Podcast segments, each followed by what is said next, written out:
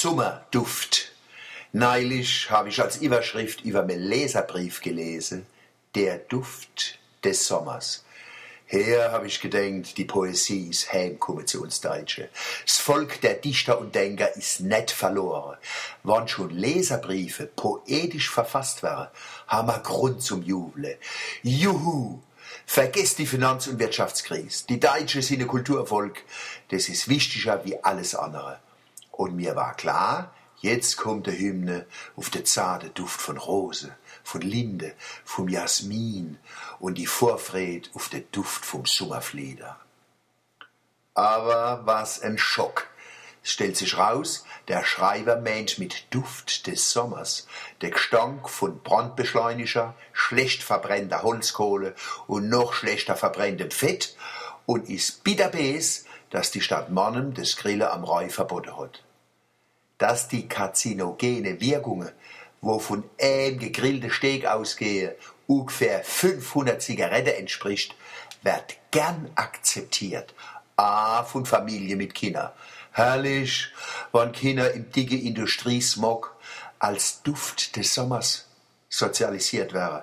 Nee, das mit dem Industriesmog nehme ich zurück. Eine Fabrik mit dem Ausstoß an Schadstoffen, wie es die Grille am Reu für ihr gutes Recht halte, wäre schon lang zugemacht worden. Wie es der Natur geht und die Leute, die am Reu wohnen und am Wochenende nicht wissen, wohin und aus vor Dreck, Gestank und Rabatz, ist unwichtig. Dass dort dabei mehr Feustab und anderes Gift in die Luft gelassen wird, wie in sämtliche Umweltzonen eingespart werden kann, ist nicht schlimm. Das ist ja grad der Duft des Sommers.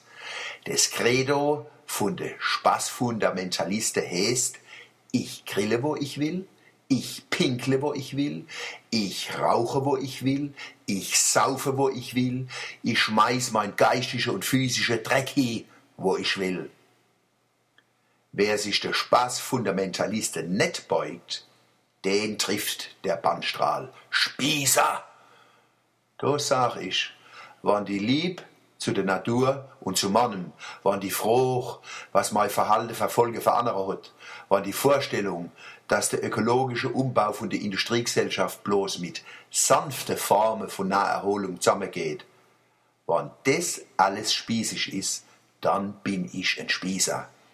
Wann einer, wo dran glaubt, dass man sich frei und ein Mords Spaß haben kann, ohne seine Mitmenschen niederzukrawalle, im Smog zu versticken und Dreck verkummen zu lassen. Wenn das ein Spießer ist, dann bin ich einer und will einer sein. Dass es anders geht, haben der Gerhard Fontanier und der Wolfgang Raufelder mit ihrer Leid beim Grüne Kaltsternlauf bewiesen. Da haben 800 Menschen ein tolles Sonntag erlebt mit Sport, Natur und schönen Begegnungen, ohne dass der Wald anschließend ausgesehen hat wie ein Dreckeimer. Bravo!